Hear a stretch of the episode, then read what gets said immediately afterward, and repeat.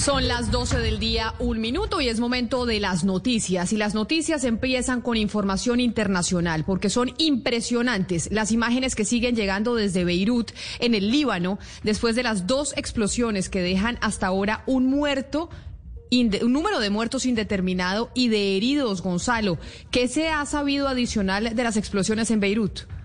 Un desastre nacional parecido a Hiroshima, es lo que acaba de decir el gobernador de Beirut ante las explosiones que se dieron en el puerto de la capital del Líbano. Habló el ministro de Salud, Hamad Hassan, y dijo que un barco que transportaba fuegos artificiales pudo ser eh, tal vez el generador de esta gran explosión que hasta el momento se desconoce cuántos heridos y cuántos muertos ha dejado. Lo cierto del caso es que ya la Cruz Roja del Líbano ha mencionado que sus líneas están colapsadas y que el propio ministro de Salud ha añadido durante esa conversación que tuvo con un medio local que el sistema de salud de la capital del Líbano se encuentra colapsado ante la llegada de centenares de heridos. Impresionantes las imágenes que llegan desde el Líbano, las explosiones en la mañana de hoy en Beirut. Pero ahora de Beirut vámonos para Colombia con las noticias también de nuestro país y de la mano del señor Eduardo Hernández. Eduardo, buenas tardes. Hola, ¿qué tal Camila? Muy buenas tardes para usted. Lamentablemente arrancamos con una nueva masacre en norte de Santander. Se habla de por lo menos cuatro personas muertas. ¿Qué es lo último, Paula Tarazona, desde esa región de Colombia? Buenas tardes. Wilfredo Canizares, quien es defensor de derechos humanos y en las semanas anteriores ha denunciado dos masacres que han cobrado la vida de más de 16 personas, vuelve a pronunciarse a través de sus redes sociales para denunciar un nuevo homicidio múltiple, una masacre ocurrida al parecer en el sector Puente Agosto del municipio Puerto Santander, donde habrían sido asesinadas cerca de seis personas. Hablamos con las autoridades de Cúcuta para eh, preguntar sobre esta situación, esta grave denuncia eh, realizada por el defensor de derechos humanos. Y esto fue lo que nos dijo el comandante de la Policía Metropolitana de Cúcuta, el coronel José Luis Palomino, quien asegura que hasta el momento no hay evidencia ni fotografías de este hecho. En el momento se está buscando, se está averiguando y no hay, no hay información, no hay ubicación geográfica y tampoco hay fotografías de ese hecho. Esta situación, lo que viene ocurriendo en la zona rural de Cúcuta, preocupa tanto a los defensores de derechos humanos como a los ciudadanos, pues recordemos que en días anteriores una masacre cobró la vida de ocho personas en el sector limítrofe entre Tibú y Cúcuta, y anteriormente también se presentó otra masacre donde perdieron la vida cuatro personas. Son reiteradas estas situaciones de violación de derechos humanos y tendrían que ver con enfrentamientos entre el ELN y el grupo criminal Los Rastros. Son las 12 del día, tres minutos y seguimos con las noticias. Ahora nos vamos para el departamento de Guaviare porque comunidades indígenas y de derechos humanos de esa región están denunciando que soldados del ejército asesinaron a un indígena. Carlos Andrés Pérez, ¿cómo es la historia? Los hechos se habrían ocurrido el pasado 21 de julio, cuando se accidentó el helicóptero del Ejército Nacional en el departamento del Guaviare cuando hacía parte de una operación contra las disidencias de las FARC, donde murieron nueve soldados. Pues ese mismo día, ahora Plinio Pachón, líder indígena de la comunidad indígena en esa zona, asegura que su hermano fue asesinado por el ejército al pasar por donde estaba el helicóptero mientras realizaba labores de pesca. Entonces ellos fueron a buscar, como, como siempre lo hacemos, a buscar lombrices para la pesca. El Ejército Nacional, que estaban ahí custodiando el, el helicóptero accidentado, pues sin mediar palabra le dispararon eh, a mi hermano, que es el mayor, Saúl Pachón González. Las comunidades indígenas y de derechos humanos del Guaviare exigen justicia y piden a la fuerza pública que respeten sus resguardos. Y a las 12 del día, cinco minutos, les contamos que el presidente Iván Duque se va a reunir con empresarios del país para plantear que haya una inversión filantrópica para adquirir las vacunas contra el COVID-19. María Camila Roja. Sí, el presidente Iván Duque aseguró que se reunirá con importantes empresarios del país para definir un grupo de inversión para la vacuna contra el COVID-19 que están desarrollando algunos laboratorios del mundo. Aseguró que invertir recursos públicos para esto es un riesgo teniendo en cuenta que no se ha probado la efectividad de la vacuna, por lo cual se adelantará esta iniciativa filantrópica. Así lo dijo en entrevista con medios de comunicación. Y sí, me voy a reunir con un grupo importante de empresarios colombianos que con carácter filantrópico y patriótico quieren ver cómo pueden aportar, quieren ver a través de qué esquema se puede hacer, pero lo importante es arrancar con esa especie de, de grupo de tarea de los empresarios para definir cuál va a ser esa aproximación a los laboratorios. Dijo que son empresarios con vocación filantrópica para ver cómo pueden aportar en esta aproximación con los laboratorios. Gracias, Mara Camila. Inmigración Colombia advirtió que los vuelos humanitarios que están llegando al país tienen como propósito traer de regreso a personas que verdaderamente lo necesitan y no transportar turistas. Lady Esprilla. En coordinación del Gobierno Nacional junto a la Cancillería y las autoridades internacionales, los colombianos que han quedado varados en otros países debido a la pandemia han regresado al país gracias a los vuelos humanitarios organizados por Migración Colombia. Juan Espinosa, director de Migración Colombia, explica. hay una muy buena noticia y es que ya superamos las 31 mil personas. Recuerden que la meta inicial fueron 10 mil, logramos pasar a 20 mil, pues bueno, ya hemos superado los 30 mil, vamos en 31 mil colombianos que han vuelto en más de 265 vuelos con naturaleza humanitaria. Estados Unidos, Brasil, México, España, Brasil y República Dominicana son los principales lugares de donde han regresado los ciudadanos colombianos. Son las 12 del día, 7 minutos, y los cafeteros del país están buscando entre 50 mil y 80 mil trabajadores para recolectar la cosecha de café, lo que quiere decir que hay trabajo, Marcela Peña. Colombia producirá 14 millones de sacos de café que valdrán 9 billones de pesos. Sin embargo, para que eso ocurra, los cafeteros necesitan entre 50 mil y 80 mil trabajadores adicionales en las fincas.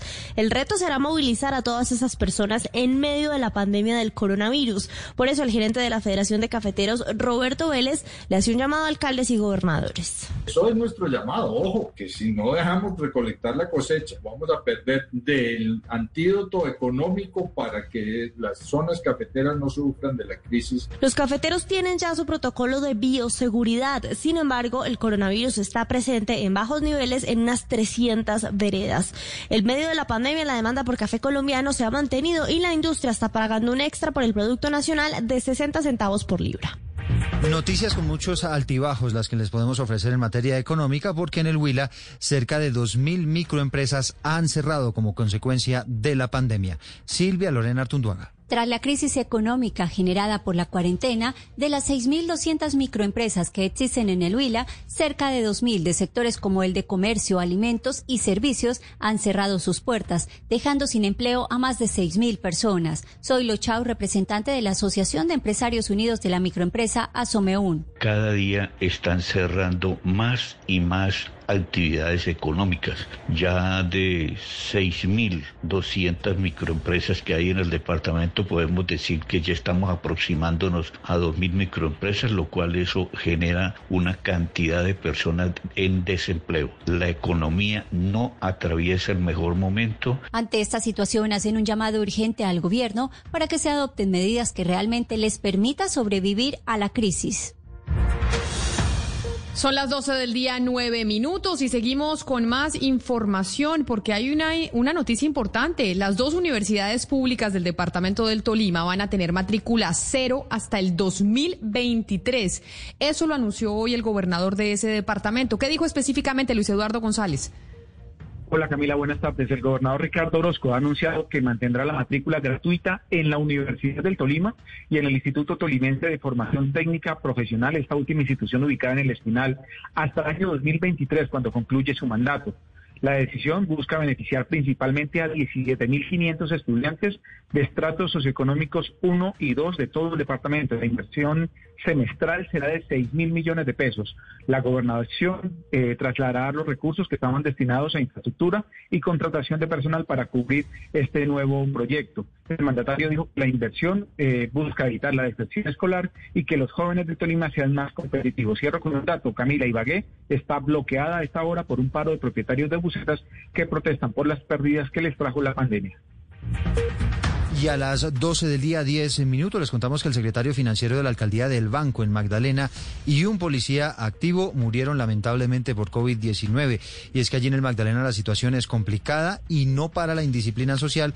Por ejemplo, en Santa Marta descubrieron 144 fiestas. Luis Oñate. Martín Oliveros del Villar, de 50 años, secretario administrativo y financiero de la alcaldía del Banco Magdalena, murió en una clínica de Barranquilla. Días antes de su traslado del banco a la capital del Atlántico grabó un video que hoy es viral. Donde da testimonio del sufrimiento y le pide a familiares y amigos que se cuiden. Quiero dar este testimonio, invitarlos a que se cuiden. El que inventó esta pandemia la hizo para acabar con la vida. Uno no sabe dónde le duele, pero siente que la vida se le va. Mientras tanto, en Santa Marta, la alcaldesa Birna Johnson señaló que la indisciplina social ha disparado las cifras de COVID-19 en algunos sectores de esta ciudad, que suma ya en total 4.700 contagiados. Es increíble que aún haya personas que insistan en hacer reuniones y fiestas cuando los decretos han sido muy claros y están prohibidas las fiestas. A su vez, el patrullero Alberto Charris, adscrito a la estación del Retén, se convirtió en el primer policía activo en morir por COVID-19 en el departamento del Magdalena. Y ahora nos vamos del Magdalena al departamento de Caldas porque las autoridades emitieron un nuevo decreto para implementar medidas en la contención del COVID-19 desde Manizales. Está José Fernando Berrío. Mediante el decreto de las nuevas medidas, el gobernador Luis Carlos Velázquez invita a los 27 alcaldes municipales a que unifiquen criterios frente a las medidas que se toman. La primera, aplicar toque de queda de lunes a viernes desde las 7 de la noche hasta las 5 de la madrugada, sábados, domingos y festivos desde las 6 hasta las 5 de la mañana. Hay más medidas según el secretario de gobierno se tomó la decisión de exhortar un acto facultativo y no obligatorio a los alcaldes para que tuvieran un pico y cédula de dos dígitos y también la posibilidad para que las empresas públicas, las entidades de derecho público y las empresas privadas puedan tener sus trabajadores o sus funcionarios al interior de sus casas para que puedan hacerlo a través de teletrabajo. Según John Jairo Castaño, la última y más importante medida es la utilización de los elementos de bioseguridad en todos los espacios. Las medidas se aplican desde este momento. José Fernando Berrío Becerra, Blue Radio. 12 del día, 12 minutos. Camila, para esta otra noticia le tengo pregunta. ¿Usted alguna vez había escuchado un municipio en Colombia que se llama Contratación en Santander? No, nunca. No sabía que había un municipio que se llamaba Contratación. Pues imagínese que la Procuraduría destituyó a un exalcalde de ese municipio precisamente por irregularidades en qué? En contratación. En la contratación. Exactamente. Juan Esteban Silva. Pues efectivamente, la Procuraduría sancionó con suspensión de seis meses a quien fuera alcalde de Contratación Santander, Rubén Acuña, en los años 2012 a 2015 por irregularidades precisamente en contratación, en la licitación pública de 2014 para adecuar el polideportivo del municipio. En esa misma decisión fue suspendido por cinco meses el exsecretario de Planeación, Jorge Avellaneda. Lo que demostró la Procuraduría es que hubo condiciones excesivas y límites injustificados para acreditar experiencia que limitaron la participación de los oferentes dentro del contrato para la construcción de esa cancha multifuncional del escenario deportivo. La noticia internacional. Y la noticia internacional sigue siendo con la información que nos llega desde Beirut, la capital del Líbano, tras esas dos explosiones que se dieron en el puerto de la urbe. Hasta el momento se contabilizan 10 fallecidos y un sinnúmero de heridos. Repetimos que el sistema de salud de la ciudad se encuentra colapsado por la llegada de centenares de heridos tras esta gran explosión que se dio, que se generó hace cuestión de minutos posiblemente proveniente de un barco que transportaba fuegos artificiales. La noticia deportiva. La noticia deportiva llega desde Bélgica porque hoy ha sido presentado el lateral derecho de Selección Colombia Daniel Muñoz por parte del Genk, equipo de la primera división del fútbol belga. Muñoz de 24 años ya habló acerca de su nuevo club. Vengo acá con un gran propósito, tanto personal como grupal, porque creo que para eso me trajeron, para aportar, para aprender, para corregir. Creo que, soy un jugador que, que, no me ahorro una gota de sudor, cada entrenamiento, cada partido. De mí pueden esperar que, que siempre lo entregue todo, independientemente pase lo que pase, o sea, lo que sea.